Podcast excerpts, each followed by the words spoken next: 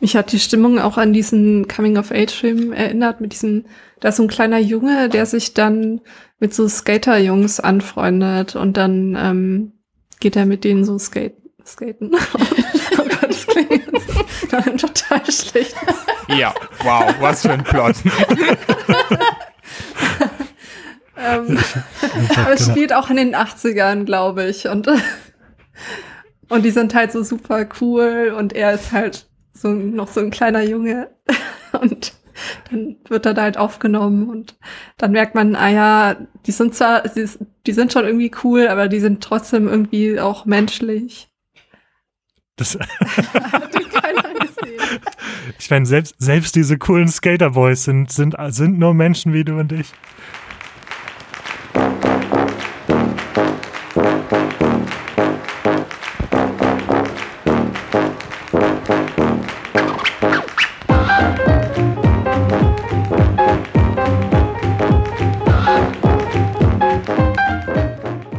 Hallo und herzlich willkommen zu Einbeutelbücher, dem Buchclub Podcast. Wir sind Anna, Peter, Patrick und Doreen und wir treffen uns jeden Monat, um gemeinsam ein Buch zu besprechen, das wir gelesen haben. Diesen Monat sprechen wir über Benedikt Wells neuen Roman Heartland. Ja gut, ganz neu ist er gar nicht mehr, der ist im März rausgekommen, aber noch relativ frisch. Und wenn ihr die noch nicht gelesen habt, dann seid hier vorgewarnt. Wir werden ganz viel spoilern. Also vielleicht ist jetzt ein guter Punkt, um kurz Pause zu machen, den Roman ganz schnell zu lesen und dann wieder einzuschalten. Genau, ansonsten würde ich sagen, fangen wir einfach mal an. Ich bin total, ich freue mich total, dass wir heute darüber reden. Ich meine, ich habe das Buch auch ausgesucht für diese Episode. Ähm, Benedict Wells ist einer meiner Lieblingsautoren. Also ich bin schon ein Fangirl, ein voreingenommenes Fangirl. Und ich habe mir überlegt, wie man den Roman am besten zusammenfassen könnte. Ich hasse ja lange Zusammenfassungen und da hat mir Benedict Wells eigentlich relativ leicht gemacht. Eigentlich hat er den Roman ganz, ganz schnell und on point schon zusammengefasst im ersten Satz seines Romans. Und der geht wie folgt. In diesem Sommer verliebte ich mich und meine Mutter starb. Also das ist die ganz grobe Handlungslinie des Romans. Mit ich, äh, ich ist der 15-jährige Sam, der in einer Kleinstadt lebt. Der Roman spielt in den 80ern in den USA. Und ja, wir verfolgen einfach den, den Sommer von Sam, in dem er Freunde findet, Liebe findet und in dem seine Mutter stirbt. Es ist ein Coming-of-Age-Roman. Ähm, darauf kommen wir nachher auf jeden Fall nochmal zu sprechen. Genau. Und wie gesagt, ich bin Fangirl. Ich kann gar nicht so richtig unvoreingenommen sein. Wie, wie fandet ihr das? Also ich fand's gut. Sehr gut sogar. Anne, starte mal. Mm, ja, ich fand ihn auch ganz gut, aber ähm, ich finde, dass du ihn vielleicht ein bisschen überbewertet hast ist schon ganz gut, aber ist jetzt auch kein Meisterwerk. Okay, darauf, ich habe ich hab was Cooles vorbereitet. Äh, darauf werde ich auf jeden Fall zurückkommen. Deswegen sag noch nicht so viel. Patrick? Mm.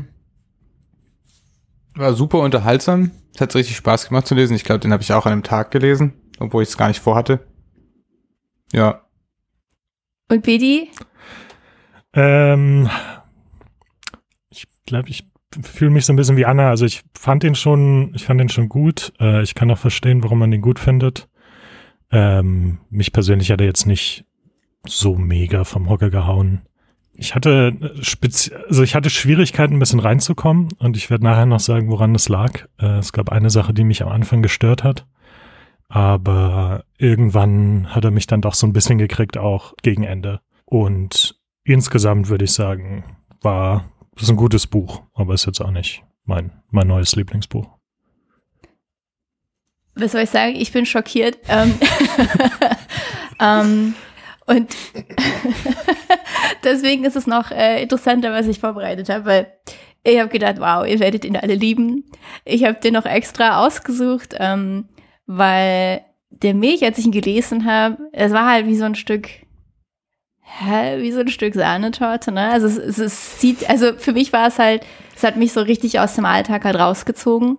und an so einen Sehnsuchtsort gebracht, was halt irgendwie derzeit extrem gut tat. Und deswegen habe ich gedacht, tue ich uns allen was Gutes und bin jetzt natürlich sehr verwundert, dass ihr nicht so begeistert wart wie ich. Und ähm, genau was ich vorbereitet habe, ist, wir sind uns ja in der Vergangenheit oft zu einig gewesen, als wir über Romane, über die anderen Romane gesprochen habe, haben. Deswegen habe ich mir für diese Episode schlechte Bewertungen auf Amazon rausgesucht. Mhm. Und habe die so ein bisschen thematisiert und anstatt jetzt mit Fragen um die Ecke zu kommen, habe ich überlegt, können wir einfach über die verschiedenen Punkte, die ich rausgesucht habe, in den äh, Bewertungen sprechen. Fangen wir erstmal, äh, genau, das erste, die hat, die war eigentlich relativ, also genau, es sind zwei. Die eine hat ähm, drei Sterne und die andere eine. Und ich lese nicht die ganze Bewertung vor, die ist zu langsam, äh, zu langsam, zu lang. Aber den, den Kernsatz und der geht so. Obwohl ernste Themen aufgegriffen werden, lässt sich der Roman sehr leicht lesen, was meiner Meinung nach an fehlenden, an der fehlenden Tiefe liegt. Ja, was? Vielleicht, ach, vieles bleibt oberflächlich und ungesagt. Und dazu passend eine zweite, die, die Ein-Sterne-Bewertung äh, mit dem Titel Überraschend enttäuschend. Und da heißt es, Nachdem ich alle anderen Benedikt Wells Werke verschlungen habe, finde ich dieses überraschend einfach und holprig geschrieben und die Story etwas schwerfällig. Also zusammengefasst, es ist denen einfach zu leicht. Ne? Patrick meinte ja schon, es liest sich schnell durch, es ist zu leicht geschrieben, die Tiefe, Tiefe fehlt und auch noch holprig geschrieben. Hat. Darf ich dazu also direkt was sagen? Na los. Ähm, also zu der ersten Bewertung weiß ich nicht, wie wer ich da mitgehen würde, aber ich glaube, also was mir auch so ein bisschen aufgefallen ist, ist, ich hatte über weite Teile das Gefühl, dass zum Beispiel diese Geschichte mit der Mutter, die ja todkrank ist und glaube Krebs hat und irgendwie sterben wird bald, dass das irgendwie offensichtlich ein, ein literarisches, wie sagt man?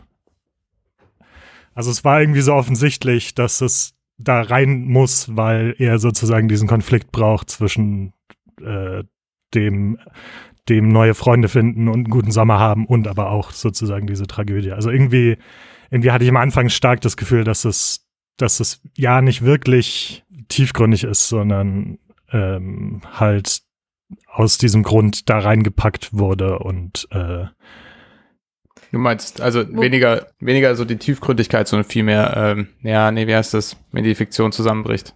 Dieser Moment, wo du die Geschichte als Geschichte wahrnimmst und nicht mehr in der Geschichte drin bist.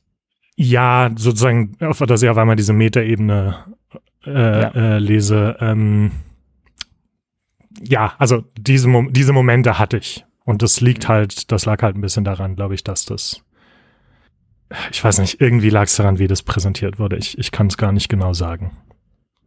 Aber zu dem tiefgründig, also ich finde, man, man muss halt auch ähm, sehen, dass es aus der Sicht von einem pubertierenden Jungen, also ja. von einem 15-Jährigen geschrieben ist und das ähm, ist halt, also auf dieser Ebene bewegt sich dann halt auch und also es wäre ja sonst auch nicht authentisch ich würde auch nicht unbedingt sagen, dass das gefehlt hat oder er das hätte machen sollen. Also ich ja. sehe auch schon, dass es, dass das ja ein leichter Roman sein soll, glaube ich, in, in beiden Teilen, der halt dieses Gefühl rüberbringt und jetzt nicht eine unheimlich tiefe Ergründung der, der seelischen Abgründe beim Tod der Mutter sozusagen sein soll, sondern ein leichter Sommerroman.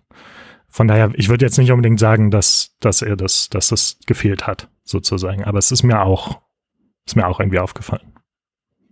Ich finde auch spannend diese, diese Annahme, dass von der ersten Rezension, das war doch irgendwie, äh, ist irgendwie, obwohl schwer, schwere Themen, aber irgendwie nicht tief gehen. Aber warum eigentlich? Genau. Also es ist es doch. Es ist halt, ja, gleich, gleichzeitig, es gibt so Episoden, wo er sagt, okay, jetzt war monate, monatelang alles schlimm und es war halt so ein Absatz, in dem er das geschrieben hat, dass er das jetzt überspringt, aber das war schon tragisch, aber es war halt aus Sicht, es war halt nicht, natürlich war es jetzt nicht irgendwie ausgearbeitet philosophisch, aber das ist ja auch nicht, wie die Person das erlebt hat, von dem her. darum geht es ja auch nicht so richtig. Ja. Ne? Es geht ja schon, also ich klar, es geht um den Tod der Mutter und ähm, wie er sich dann quasi von seiner Kindheit verabschiedet, ist halt irgendwie auch ein interessantes Bild. Ne? Die Mutter stirbt und er ist jetzt erwachsen, weil er keine, keine Mutter mehr hat. Ähm, aber ich finde, also leichter Sommerroman, na. Ja, würde ich also, auch nicht sagen. Also ich finde schon, dass er Tiefe hat. Ähm, und ja, er lässt sich leicht lesen und ich finde, das muss kein Widerspruch sein. Also wie es jetzt zum Beispiel hier in der ersten Rezension, ne, das war ja so ernste Themen, aber der lässt sich leicht lesen. Wie kann das sein?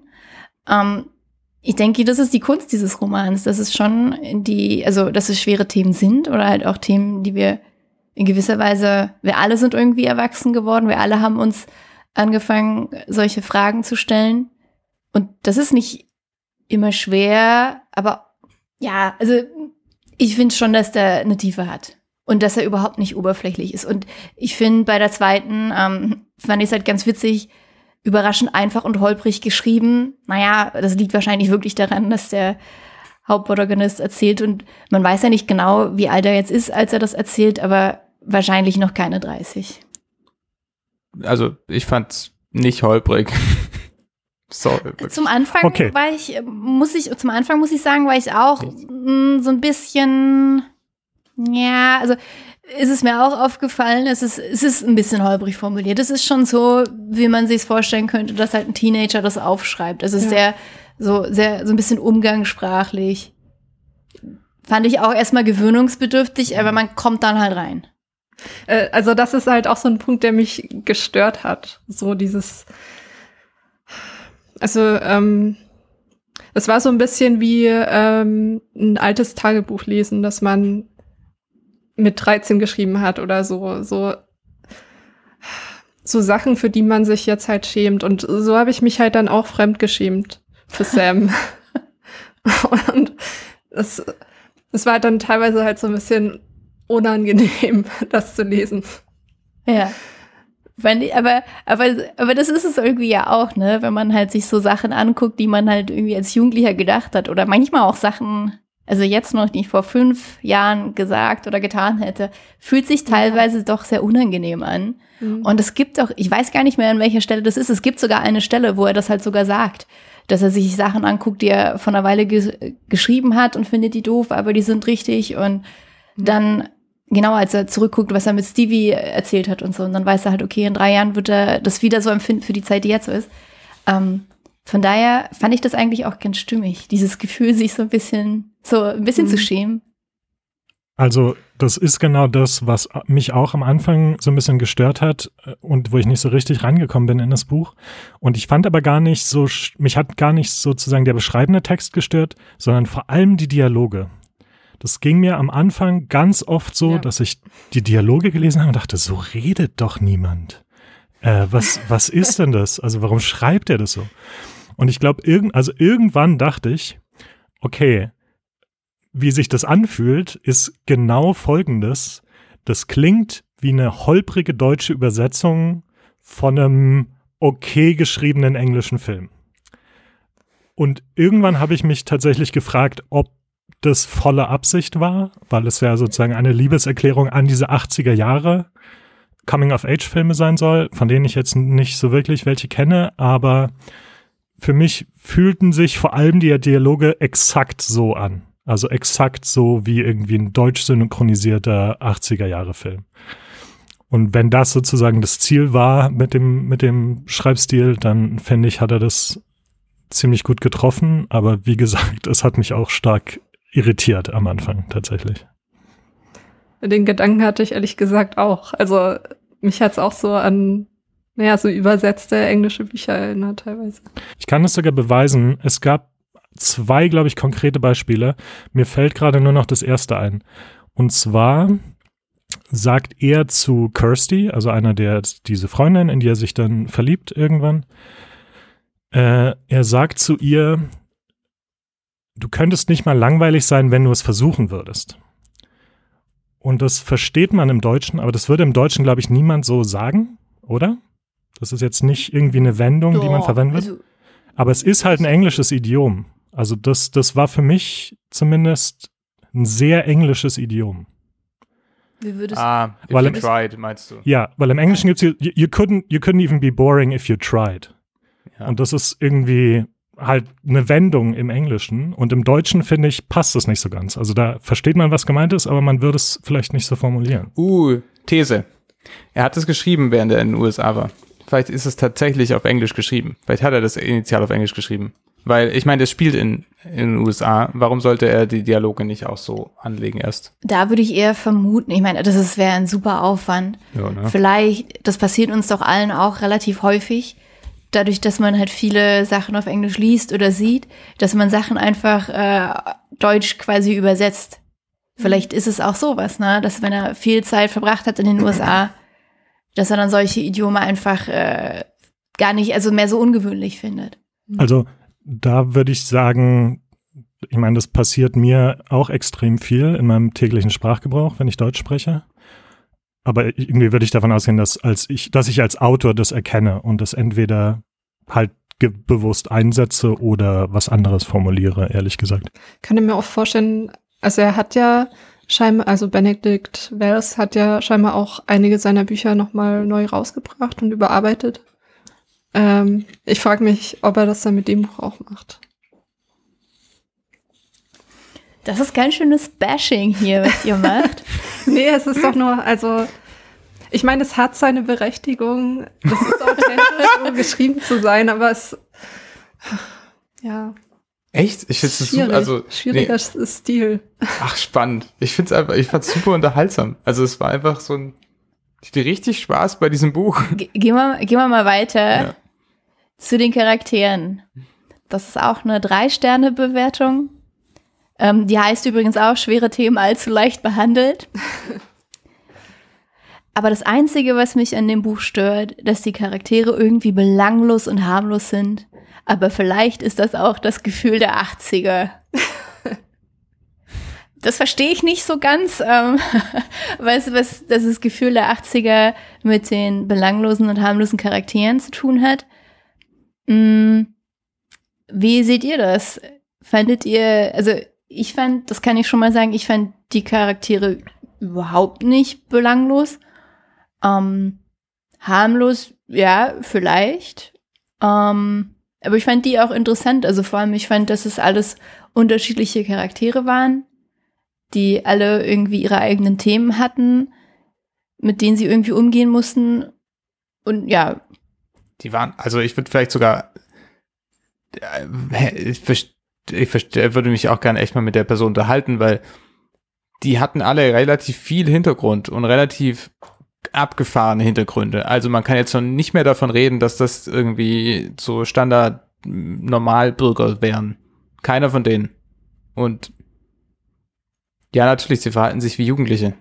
Also so ansonsten, und ja, es sind man kann sie auch zum Teil stereotypisch ein, einordnen, aber mehr halt auch nicht. Hm, spannend. Also ich meine, was man vielleicht vorwerfen könnte, dass sie, die waren schon alle sehr schillernd. Ne? Also da hat ja jeder, hatte da schon eigentlich relativ viel. Also ich meine, der Hauptcharakter Sam ähm, ist ein Außenseiter. Er hat in der Vergangenheit viel Probleme wirklich mit Angststörungen gehabt und seine Mutter liegt im Sterben. Dann haben wir Hightower oder wie heißt er? Ich habe den Namen, den eigentlichen Namen vergessen. Äh, Bra- Brand, glaube ich, mit N noch drin. Das ist auch eine, wie war das? Seine Mutter, genau, seine Mutter hat sich von seinem, nee, Quatsch, So. Doch, seine Mutter hat sich von seinem Vater getrennt. Dann ist die, hat sie jemand Neuen geheiratet und ist gestorben und quasi sein Stiefvater hat ihn noch adoptiert. Er ist der einzige Schwarze in einer recht konservativen Umgebung und schafft es aber irgendwie dadurch, dass er so gut im Sport ist, an die UCLA aufgenommen zu werden, um da halt Jura zu studieren. Aber es hat natürlich, ist es für ihn auch nicht leicht in dieser Kleinstadt. Dann haben wir Cameron, Ca Cameron, Cameron, der schwul ist, einen reichen Vater hat und aber eigentlich nicht so richtig die Motivation, irgendwas zu machen, weil er halt weiß, dass er immer genug Geld haben wird und dann darf noch niemand wissen, dass er schwul ist. Genau, und Kirsty, die oft so ein bisschen von außen als so die, die Schlampe gesehen wird, äh, ne, weil, weil sie halt irgendwie immer wieder was mit verschiedenen Jungs hat und das kommt in der Zeit nicht so gut an in der Kleinstadt. Echt, wird das in dem Buch gesagt? Ja, Hm. ja, ja. Sie hätte ein heißes Höschen. Ja, Ah, okay. so sie, sie wäre quasi leicht zu haben. Hm. Genau, also jeder hat da irgendwie so seine Themen. Was natürlich schon so ein bisschen konstruiert wirkt. Ne? Also die, weiß ich nicht, ob das so, ja, so, so ein Querschnitt durch die Gesellschaft ist. Ja, Aber was ist denn dann ein tiefgehender Charakter, wenn, also die meisten Geschichten sind konstruierte Extremsituationen. Von dem her, Und ich meine, also es ist halt auch einfach aus der Ich-Perspektive von Sam geschrieben und dann finde ich es halt schwierig, wie man da noch tiefer in die anderen Charaktere hätte einsteigen können, können ohne den Roman noch sonst, sonst wie in die Länge ziehen zu können. Also man kann ja auf verschiedene Arten Tiefe herstellen. Es müssen ja nicht die Mhm. Figuren sagen, was sie jetzt tief macht, sondern das kann ja auch durchkommen in den Handlungen und in dem, was sie sagen, zum Beispiel. Und ich würde jetzt auch nicht, ich weiß jetzt auch nicht, ob eine schillernde Hintergrundgeschichte gleich Tiefe ist, würde ich jetzt auch nicht unbedingt sagen. defini definitiv nicht. Das würde ich auch nicht sagen. Ja. es ist auch wieder so ähnlich, also ich weiß nicht genau, ob ich da mitgehen würde bei der Be Bewertung. Ich weiß jetzt nicht, wie tief ich die Charaktere fand, aber das war auch nichts, was mir gefehlt hat in dieser Geschichte, ehrlich gesagt. Ähm, was ich noch sagen wollte, also was ich schon so ein bisschen sehen kann, ist, ich frage mich, wie viel Neues da tatsächlich drin steckt, ehrlich gesagt, weil äh, so generell in der Geschichte, in den Charakteren, weil es schon, finde ich, schon so Beat für Beat, würde man im Englischen sagen, Schla Schlag für Schlag, sozusagen die Schritte eines Coming of Age, einer Coming of Age Geschichte abklappert und irgendwie auch so die Muster und die ähnlichen, ja, die Stereotypen hat. Ne? Also irgendwie der Außenseiter, der dann Freunde findet zum ersten Mal und wie gesagt, das mit der Mutter, das dann irgendwie noch tragische, also der, der tragische Gegensatz zu dem sozusagen, was auch zum Erwachsenwerden gehört und so. Das ist eine super Überleitung, Peter, zu meiner nächsten Rezension. Da geht es nämlich genau darum. Auch auf dem Klappentext steht ja schon, dass es eine Hommage ist an die Coming-of-Age-Filme aus den 80ern. Und die Bewertung hat zwei Sterne und heißt, wo liegt die Grenze zwischen Hommage und Plagiat? und der Rezensent schreibt, ähm, davor stand noch ein bisschen was, aber ich habe es mal abgekürzt. Doch Looking for Alaska and the Perks of Being a Wallflower werden nicht nur in einzelnen Momenten heranzitiert, sondern szenenweise schlicht kopiert. Besonders John Green hat hier offenbar von der ersten bis zur beinahe letzten Seite die Vorlage, Verzeihung, Inspiration geliefert. Allen Klischees und gut funktionierenden Elementen anderer Coming-of-Age-Stories wird dann noch der aktuelle 80s-Hype untergerührt, der sich allerdings auch nur im zeitweisen Erwähnen Erwähnen der Titel verschiedener damals erschienener Filme und Songs äußert. Ansonsten stellt sich nicht unbedingt das Gefühl ein, die Handlung spiele tatsächlich in den 80ern. Also es kommt viel drin vor.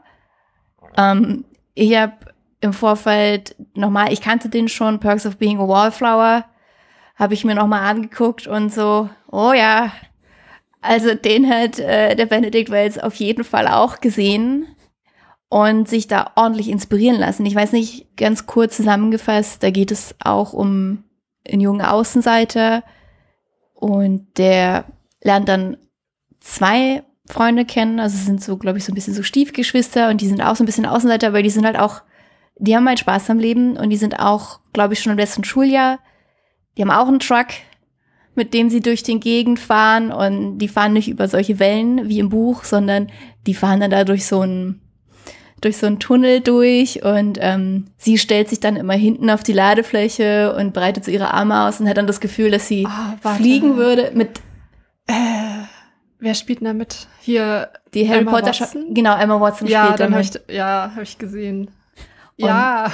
genau, na, also da gibt es ordentlich Parallelen, weil er verliebt sich dann natürlich in sie und es geht so ein bisschen hin und her und zum Schluss sind die beiden, mit denen er sich halt angefreundet hat, sind dann halt weg, ne? Die gehen halt aufs College und er ist noch in der Schule und ähm, er hat auch so eine so eine Missbrauchsvergangenheit, ähm, die er die ganze Zeit verdrängt hat und die dann zum Schluss hochkommt und mehr der sich dann endlich wirklich auseinandersetzt. Und da, also da habe ich mich doch sehr dran erinnert gefühlt. Hm. Ja, ja, vor allem diese Truck. Ja, ja. Stimmt, das war, ähm, ich weiß noch, da lief Heroes, glaube ich, Ja. im Hintergrund. Von David Bowie. Ja. Ja. Mhm. Ihr werdet ganz nostalgisch jetzt. das ist ein schöner Film. Äh, Ja. Ich glaube, du wolltest auf was anderes hinaus, aber wo du gerade Missbrauch gesagt hattest, das war was, was ich wirklich ein bisschen platt fand, glaube ich. Ähm, die, diese, diese Hintergrundgeschichte von dem Vater. Also irgendwie, ah, das war schon, das fand ich schon sehr klischeehaft. Also der war halt immer so verschlossen und so. Und dann irgendwann kommt raus, dass er geschlagen wurde als, als Junge von seinem Vater und irgendwie, ich weiß nicht, irgendwie hat mich diese, das gestört. Irgendwie hat mich diese Vaterfigur gestört, glaube ich. Wisst ihr, was ich meine? Ja. Oder? Also das war dann echt so, so, dass dann irgendwann auf dem Silbertablett die Lösung präsentiert wurde, sozusagen für diesen Vater, warum der so ist, wie er ist. Und es ist dieser eine Aspekt seines Lebens und das fand ich so ein bisschen, ähm, ja, sehr reduziert. Ähm, also da, das war so ein Moment, wo ich vielleicht mitgehen würde, dass es nicht sonderlich tief war, dieser Charakter. Das stimmt. Da, da würde sogar ich mitgehen. Aber eigentlich ging es ja gerade in der Rezension um Plagiat. Was ist Plagiat und was ist Hommage? Also ich finde es zum Beispiel schon mal spannend, dass ähm, auf dem Klappentext irgendwie nur Breakfast Club und Stand By Me erwähnt werden, aber eben nicht Perks of Being a Wallflower. Er zitiert nicht alle seine Ups. Quellen, willst du sagen? Naja, also Stand By Me habe ich auch zuletzt gesehen.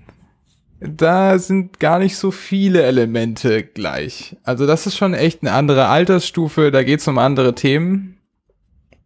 Also ja, es gibt auch Parallelen zum Teil, aber fände ich nicht so deutlich wie bei Perks of Being a Vielleicht Wallflower. kurz noch als Einschub Stand By Me. Das sind vier Zwölfjährige in den 1950ern, die sich für zwei Tage auf den Weg machen. Die laufen quasi durch die Wildnis, um einen toten Jungen zu finden, der genauso alt ist wie sie. Und die wollen den halt quasi finden und dann in die Zeitung kommen, weil sie den quasi gerettet haben. Also was heißt gerettet? Der Mystery ist schon Club. tot.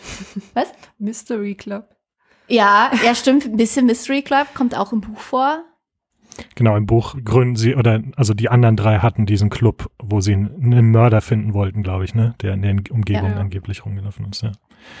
Ähm, also ich meine, ehrlich gesagt, ich finde, das Buch also sagt, ist sehr ehrlich darin zu sagen, was es versucht zu sein, nämlich steht hinten auf dem Klappentext eine Hommage an die 80s Coming-of-Age-Filme.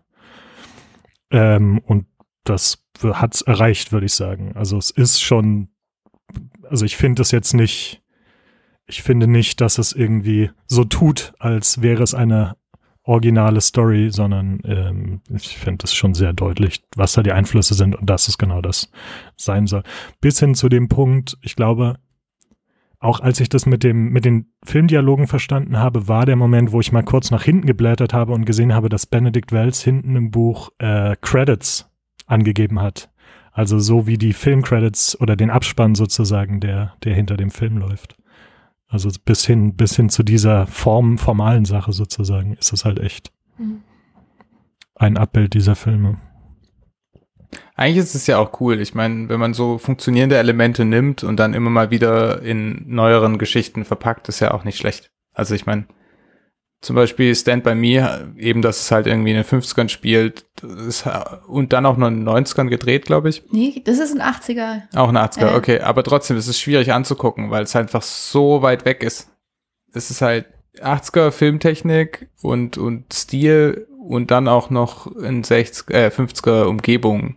Das related so, also ich kann mich da gar nicht mehr in Bezug setzen zu. Deshalb bin ich eigentlich ganz happy, dass es mal was ist, wo, äh, klar ist auch eine Zeit, in der ich nicht gelebt habe, aber Aber es wirkt nicht so weit weg. nee. Oder überhaupt ne, also nicht. die haben keine Handys, keine Smartphones. Aber ansonsten, wenn man sich vorstellt, so einer Kleinstadt, wo viel Natur drum ist, hat es ein bisschen was, wo man sich jetzt noch so reindenken könnte. Also ich finde, das Buch liefert genau das, was es verspricht. Und wenn das das ist, wonach man sucht, dann ist das cool. Okay, dann zur nächsten Bewertung. Ah, das ist die gleiche Bewertung, ähm, die ich gerade schon hatte, aber der, der Bewerter oder die Bewerterin, ich weiß jetzt gar nicht mehr, die war da relativ lang beim Schreiben und ich glaube, das hatte Peter schon mal so ein bisschen äh, angerissen. Der Absatz lautet, Außerdem stellt sich mir mittlerweile die Frage, ob es wirklich nötig ist, dass in jeder Geschichte von Benedict Wells jemand sterben muss, schon gestorben ist oder sterben wird oder will. Es wäre spannend zu sehen, was passiert, wenn die Charakterentwicklungen und großen und kleinen Fragen des Lebens einmal nicht im Angesicht des Todes verhandelt würden. Das ist ein interessanter Punkt, ne? Also, ja, Benedict Wells Bücher sind wirklich immer echt traurig und ähm, da stirbt, wird viel gestorben. Und hier ist halt auch die Frage, ne? Wäre es nötig gewesen, dass die Mutter stirbt? Hätte es gereicht, wenn sie einfach nur wirklich sehr, sehr krank ist? Oder wäre es auch gegangen, wenn sie einfach so ihr Leben glücklich gelebt hätte und in ihrem Buchladen gearbeitet hätte? Nein, wäre meine Antwort. Oder sagen wir mal so, ich glaube, die Funktion davon ist ja, die Figur erwachsen werden zu lassen, die Hauptfigur, ne?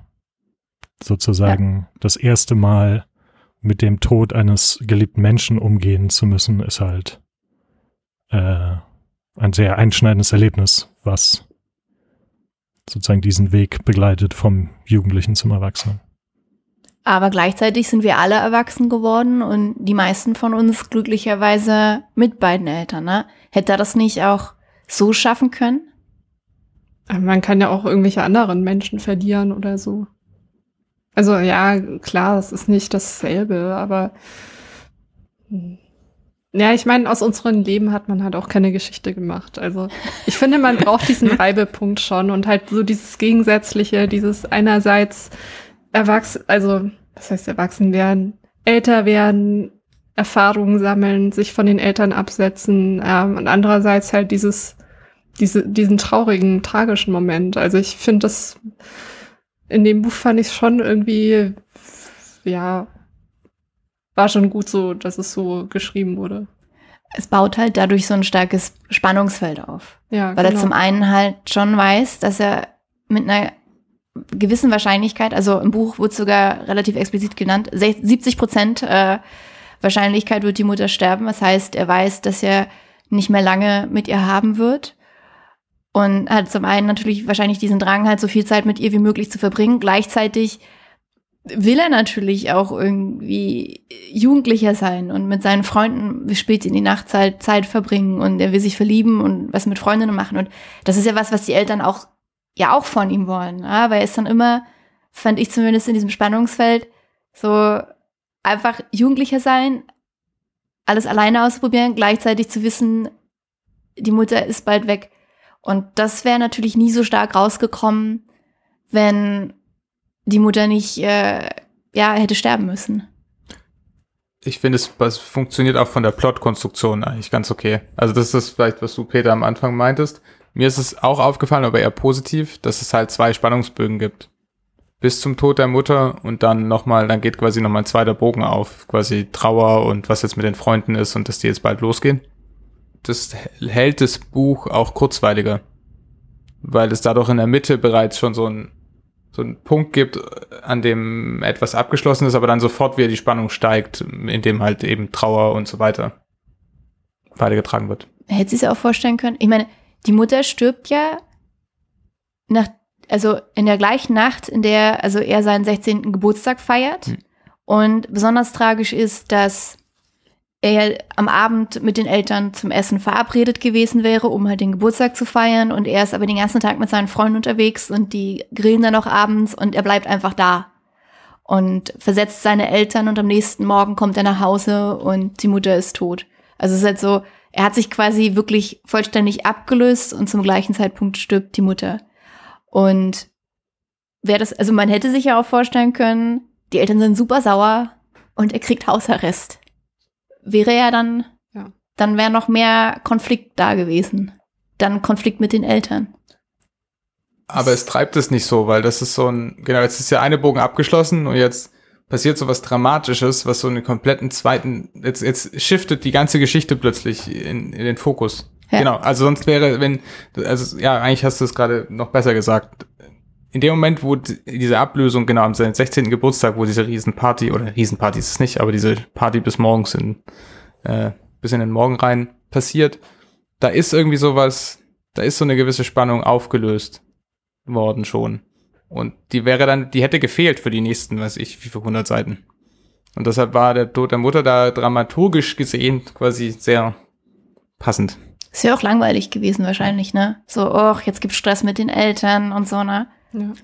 Vor allen Dingen würde ich sagen, ähm, also erwachsen werden, dieses Coming of Age zu einem gewissen Maß heißt es ja auch, unabhängig von den Eltern zu werden und sozusagen Hausarrest zu bekommen. Ich meine, klar kann er dann weglaufen oder so, aber das ist eigentlich eher das Gegenteil, ne? Also es ist sozusagen das Zwang, ge- erzwungene Verbleiben in dieser Abhängigkeit zu den Eltern, wenn man im Hausarrest ist. Ähm, und sozusagen der Tod eines Elternteils ist ein Weg, wie man halt quasi auf der anderen Seite gezwungen wird, davon Abschied zu nehmen und sozusagen jetzt nicht mehr, nicht mehr die Mutter im Leben zu haben. Ich finde auch der Tod, also dieses, weil du meintest sozusagen, wir sind auch erwachsen geworden, auch ohne diesen Verlust.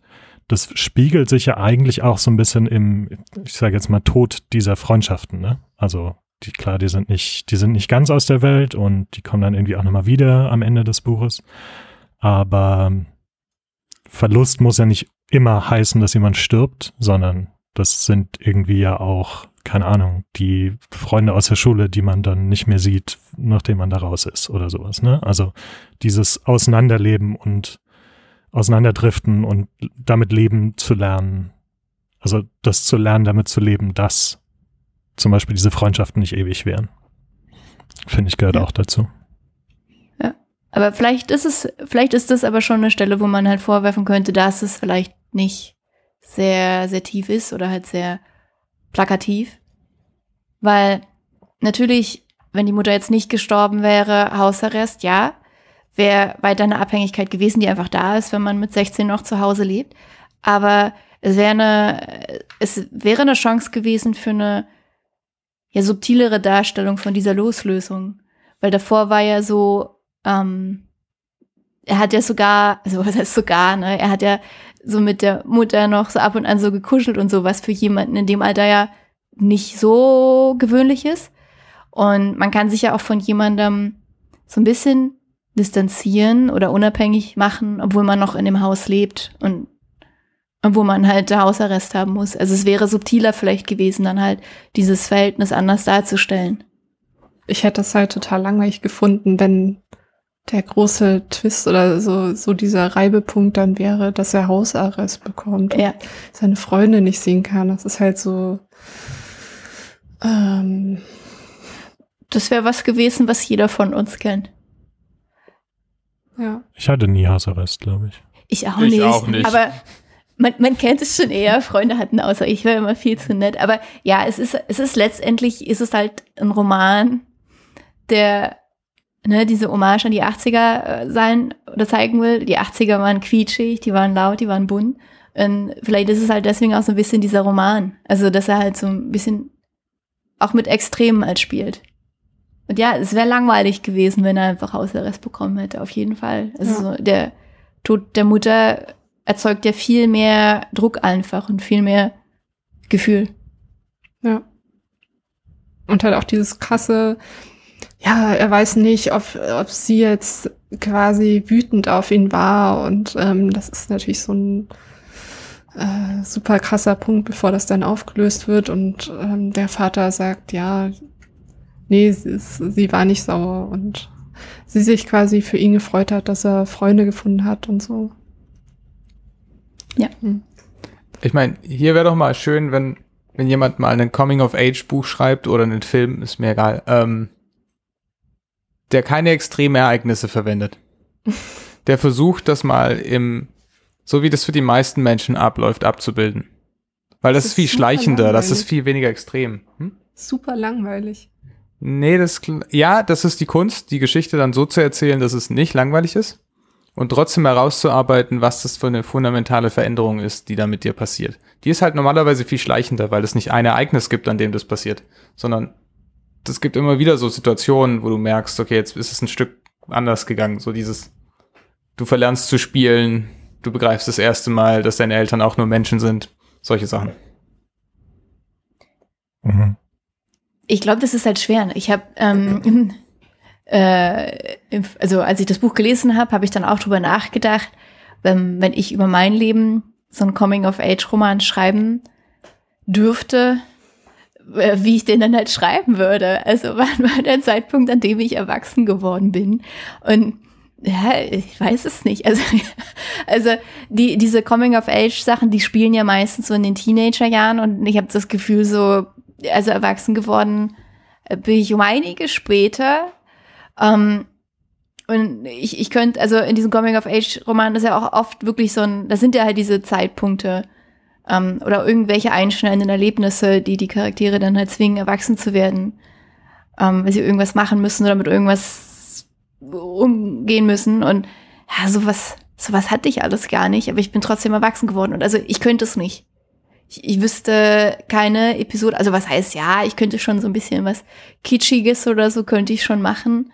Und dann müsste ich mir was ausdenken, was ich dadurch gelernt habe oder was mich dann erwachsen gemacht hat. Aber was ich sagen wollte, wahrscheinlich wäre es langweilig. kommt, ja. kommt auf die Besetzung an und, und wer die Dialoge dann noch umschreibt. Okay, dann kommen wir zu der nächsten Bewertung. Die heißt sehr schwach und hat einen Stern. Jeder Satz in diesem Buch riecht nach einer großen Absicht, nämlich nach der Absicht, den Leserinnen zu gefallen. Man könnte auch sagen, das Buch ist eine einzige Anbiederung an ein für dumm befundenes Publikum. Berechnend und Gott. platt. Die Metaphern wirken abgedroschen, vieles ist pathetisch, bleibt aber trotzdem, in Klammern, oder gerade deswegen, vorhersehbar. Offensichtlich legt es Benedikt Wells auf eine Verfilmung an. Die würde sich aber eher für die ZDF Rosamunde Pilcher Schiene anbieten als für das Kino. Hat er gerade gesagt, dass wow. wir dumm sind? ich glaube, er hat gesagt, dass wir dumm sind. Ja, okay. Nee, nicht, nee, da muss ich kurz. Nee, nee. Er, er, er, hat gesagt, er hat gesagt, scheinbar hält Benedikt Wells uns für dumm. Ja. Genau. Ja, aber wir finden es ja gut. Weißt du? Weißt du? Wir finden es ja gar nicht so schlecht, ergo scheinen wir ja die Dummen zu sein, für die er es geschrieben hat. Naja. Das ist eine sehr schön, das ist eine sehr schön extreme ähm, Ansicht über dieses Buch. Ja, also die. Verfilmung würde ich aber auch sagen, die würde mich nicht wundern. Aber es ist ja genau andersrum. Es ist ja die Verbuchung eines Films. Ja, genau, genau. Ja, aber, aber das ist ja. der, das ist der springende Punkt. Und ja, ich glaube, das hat ähm, der oder die Rezensentin nicht verstanden. Ne? Natürlich sieht's, wirkt es wie ein Film, weil genau das soll's halt auch und das hat ja, er geschafft. Fair, fair, okay. Ja. ja, ja. Und ja, dieses konstruierte, das ist schon da, das, das würde ich auch sagen, aber das, wie, wie Peter vorhin meinte, ne, wenn das Ziel war und das war es halt, diese Hommage zu schreiben, dann, dann ist es okay, wenn es halt so ein bisschen konstruiert wirkt und das hat er geschafft alles. Und ja. Also, aber es ist schon auch ein bisschen cheesy. Also, das, da stimme ich zu. Halt jetzt nicht so Rosamunde Pilcher cheesy, aber es ist schon auch ein bisschen cheesy. Absolut, absolut. Und ich glaube, dass das muss es auch sein. Weil, also, ich als Jugendliche damals hatte schon so Momente, die so, naja, also, wo ich mich so gefühlt habe, als ob alles wirklich so ganz besonders wäre oder so. Und es geht ja auch ähm, darum, dass man als Jugendlicher vielleicht manchmal ein bisschen zu emotional ist. Oder vielleicht ist es, es ist auch okay, dass man so emotional ist. Und deswegen muss dieses Buch auch so sein. Alles ist ganz groß. Die erste Liebe ist natürlich die allerbeste und die einzig wahre, die wird immer so bleiben. Und solche Sachen. Ne? Die Freunde, mhm. die werden dich niemals verlassen, weil das die absolut besten und einzigen sind. Ne? Solche Punkte halt. Ja. Und die Eltern sind die, die schlimmsten, weil sie eben einem nicht erlauben, da hinzugehen. Und es ist alles sehr dramatisch. Und nicht nur, weil man, also ich meine jetzt immer und immer wieder denselben Punkt, aber nicht nur, weil das als Jugendlicher so, so ist, sondern weil diese Filme ja auch so sind. Also die sind ja auch ja. irgendwie kitschig und. Ja. Dann die, die allerletzte Bewertung. Auch ein Stern. Der Titel ist überraschend, enttäuschend. Die hatten wir schon, aber äh, einen anderen Aspekt davon. Und zwar, was genau Wells dazu bewegt hat, das Ganze in den USA spielen zu lassen, verstehe ich nicht. Und das ist natürlich ein interessanter Punkt. Ne? Also Wells ist ja deutscher Autor, er hat es auf Deutsch geschrieben, aber spielt alles in den USA. Was erstmal so ein bisschen auch wenn man ne, befremdlich ist natürlich. Also da habe ich, da habe ich sogar schon drüber nachgedacht. Ähm, ich glaube, dass es deshalb in den USA spielt, weil es ein Sehnsuchtsort ist. Und es ist, es ist so eine verklärte Form der Vergangenheit in einer gewissen Art und Weise. Und das in Deutschland spielen zu lassen, würde zu einem stärkeren Kontrast führen. Und wenn man das an einem Ort, der für die meisten Deutschsprachigen eben nicht Teil ihrer Lebenserfahrung ist, wirklich spielen lässt und auch noch an einem, mit dem ganz viele kulturelle Ideale irgendwie verbunden sind, dann kann man das eben so ein bisschen fantasiebehafteter lassen, würde ich sagen. Ja, das ist ja fast so, als hättest du das Interview mit Benedikt Wells auf der Habe ich nicht tatsächlich, okay? Weil da, da, da spricht er nämlich genau darüber und nennt es auch Sehnsuchtsort und überlegt dann halt, er ist in äh, München geboren und in Bayern aufgewachsen, ähm, wie es gewesen wäre, wenn er das halt in einem Kaff in Bayern hätte spielen lassen mhm. und dann wäre es halt die, die Dorfkaschemme gewesen, wo die sich immer getroffen hätten. Es hätte nicht die gleiche Atmosphäre erzeugt, würde ich behaupten. Ja, ja, auf jeden Fall. Also, ich meine, es ist ja also dadurch, dass es halt an diese Filme angelehnt ist, macht es halt auch irgendwie Sinn, finde ich. Absolut. Und diese malerische Landschaft, gut, die hat man. Ich war noch nie in Bayern. Ich glaube, da gibt es auch so malerische Ecken. Es gibt überall mal malerische Ecken. Ja. Also so in dieser Anfangsphase, wo ich immer noch stark irritiert von dem Buch war, hatte ich auch manchmal so ein bisschen den Eindruck, dass das, okay, das ist jetzt halt, wie sich jemand aus Deutschland das Aufwachsen in Amerika vorstellt und weniger so ist es in Amerika aufzuwachsen. Ich habe da keine konkreten Beispiele gerade, aber äh, das war so ein bisschen das Gefühl, was ich davon bekommen habe. Also es ist halt so eine Darstellung des Aufwachsens in Amerika, was man aus den Medien kennt, auch wenn man in Deutschland aufgewachsen ist. Vor, vor allem eben aus diesen Filmen. Was jetzt auch nicht unbedingt negativ sein muss, wie gesagt. Das sind ja auch dann schon wieder dieser Filmeinfluss. Ich, ich merke, ich merke, dass ich dieses Buch auch nicht sonderlich tief über dieses Buch nachgedacht habe, scheinbar. Ich habe, ich, ich schieb eigentlich, ich schiebe eigentlich immer alles darauf, dass es, dass es eine Hommage an diese Filme ist und die, also wie viele, wie viele Klassiker Coming-of-Age-Filme, die in Deutschland spielen, fallen euch ein?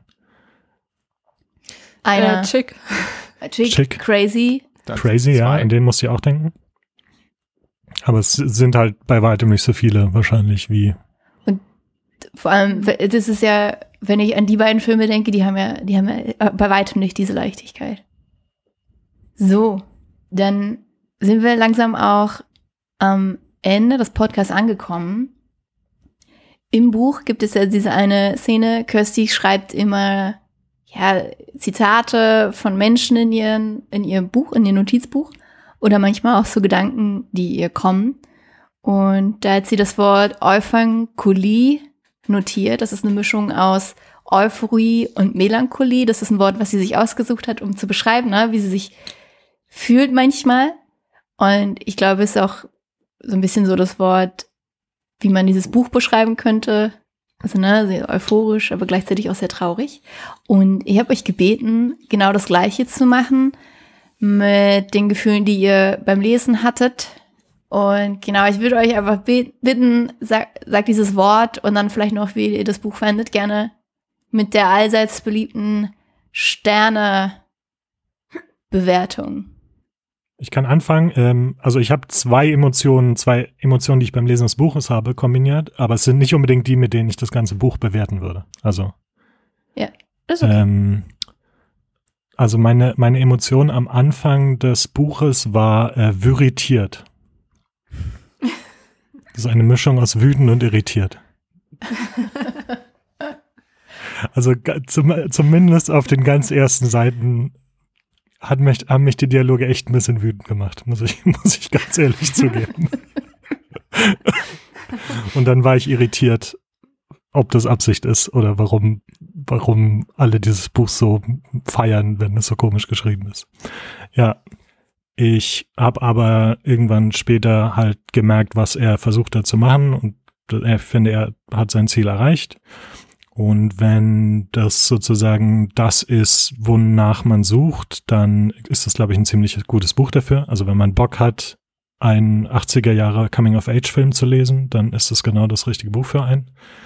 Ähm, das war jetzt für mich persönlich nicht unbedingt das. Ich habe jetzt auch keine so krasse Beziehung zu diesem Film, ehrlich gesagt. Darum kann ich das sozusagen wertschätzen, dass er sein Ziel erreicht hat und fand es auch unterhaltsam. Und es, also das habe ich jetzt gar nicht gesagt. Also es, zum Ende hin hat es mich doch auch ein bisschen gekriegt. Also ähm, die Szene, wo dann die Mutter stirbt und sie auf der Beerdigung äh, dieses Rocklied spielen, zum Beispiel gegen den Willen des Pfarrers, fand ich eine ne starke Szene. Und auch so danach der letzte Abend mit den Freunden. Das waren so, das war mein Lieblingsteil des Buchs, würde ich sagen. Und da hat's mich, da hat's mich so ein bisschen auch gekriegt. Ähm, insgesamt würde ich sagen, ist gut, ist unterhaltsam, ist jetzt nicht unbedingt meins. Also auf einer Skala von überraschend enttäuschend bis ähm, Ihr werdet es alle lieben, würde ich dem Buch ein Es ist mir ans Herz gewachsen äh, geben. Das finde ich sehr schön und diplomatisch. also ich würde, also ich habe ja äh, drei Wörter. Ähm, einmal Nost Nostalkolie und also Nostalgie und Melancholie und andererseits Fremdschämen weil ich mich sehr viel fremdgeschämt habe. Und, und ich, ja, es war einfach, es war so unangenehm, die, die, diese bestimmten Teile zu lesen und deswegen, ja, das war schon sehr prominent, dieses Gefühl. Und punktemäßig, ähm, äh, ja, vielleicht 7,8 von zehn. Also ich hätte es, ich glaube, als Film würde es einfach besser funktionieren. Als Film würde ich es besser bewerten als als Buch. Also beim Lesen vom Buch hatte ich ziemlich viele Gefühle, aber jetzt vielleicht nicht die interessantesten wahrscheinlich. Jedes Gefühl hat seine Berechtigung.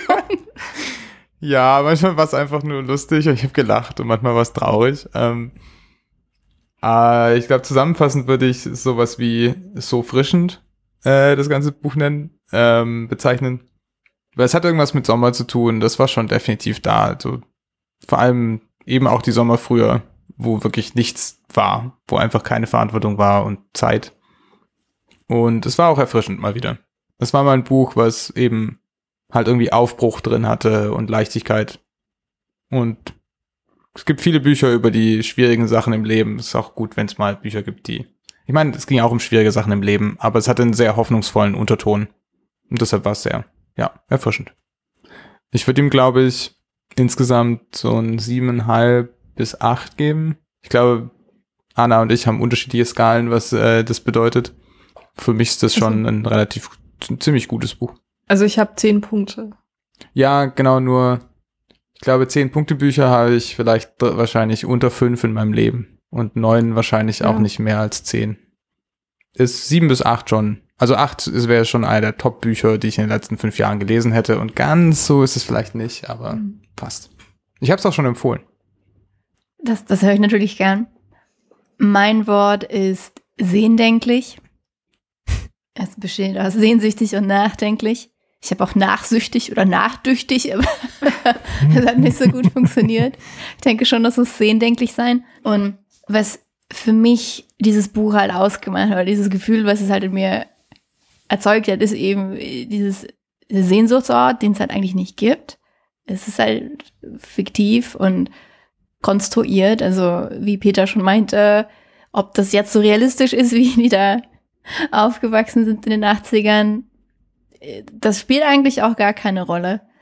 Ähm, und warum ich wollte, dass wir das lesen und warum mir das so gut gefallen hat, ist einfach dieses, dieses Gefühl, was es erzeugt, dieses, ja, dieser Sehnsuchtsort einfach, in dem alles leicht ist, auf eine gewisse Art und Weise, obwohl die so viel Schwieriges durchmachen. Jeder für sich von den Charakteren gibt es doch diese, diese wahnsinnige Leichtigkeit. Es ist Sommer, alles ist schön, die sind viel in der Natur.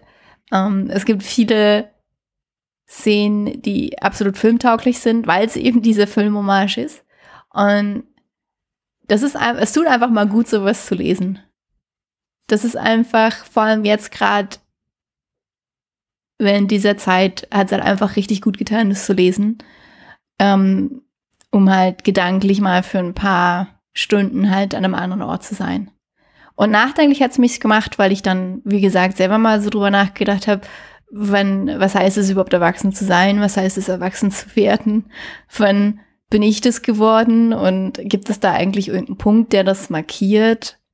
Oder irgendeine Zeit, die, die mich hat erwachsen werden lassen? Ja, und ich, ich mag, ich muss auch sagen, ich mag solche, solche konstruierten Sachen ja total gerne. Also ich mag ja ähm, so Genresachen, die offensichtlich Genre sind, total gern. Also nicht alles, aber ich mag ja Krimis auch total gern, weil die immer gleich konstruiert sind. Mhm. Und deswegen hat mich das hier auch überhaupt nicht gestört, dass es halt dieser Standardelemente drin hatte, sondern ich habe es sogar gefeiert. Als immer die Frage ist so, wie bringt man es rein, wie kombiniert man das? Und ja, ich mag einfach auch Coming of Age. Deswegen habe ich es ausgesucht und wie gesagt, ich bin ein bisschen schockiert, dass ihr nicht alle zehn Punkte vergeben habt auf euren Skalen. Ich vergebe fünf von fünf Sternen. Es hat wirklich Spaß gemacht. Ich würde jetzt auch nicht sagen, dass es vielleicht der beste Benedict Wells ist, aber es ist auf jeden Fall einer, den ich vielleicht nochmal lesen werde. Und ich lese halt nicht so oft Bücher nochmal. So, dann sind wir jetzt wirklich am Ende der Episode. Und was jetzt immer folgt, ist ja, dass wir das nächste Buch ankündigen. Und diesmal tut das der Peter. Ja, äh, genau. Als nächstes lesen wir die Mitternachtsbibliothek von Matt Haig. Äh, Im englischen Original ist der Titel The Midnight Library. Und ja, ich bin gespannt. Ähm, das kam schon im September raus, aber ist immer noch ab und zu auf den Bestsellerlisten der New York Times zu finden und die Beschreibung klang sehr interessant. Also es ist sowas, was mich interessiert und ja, ich bin gespannt. Okay, wir sind, wir sind auch gespannt. Wir hören uns im Juni wieder zur nächsten Episode und bis dahin wünsche ich euch, wünschen wir euch viel Spaß beim Lesen. Tschüss. Ja, tschüss. Ciao. Tschüss.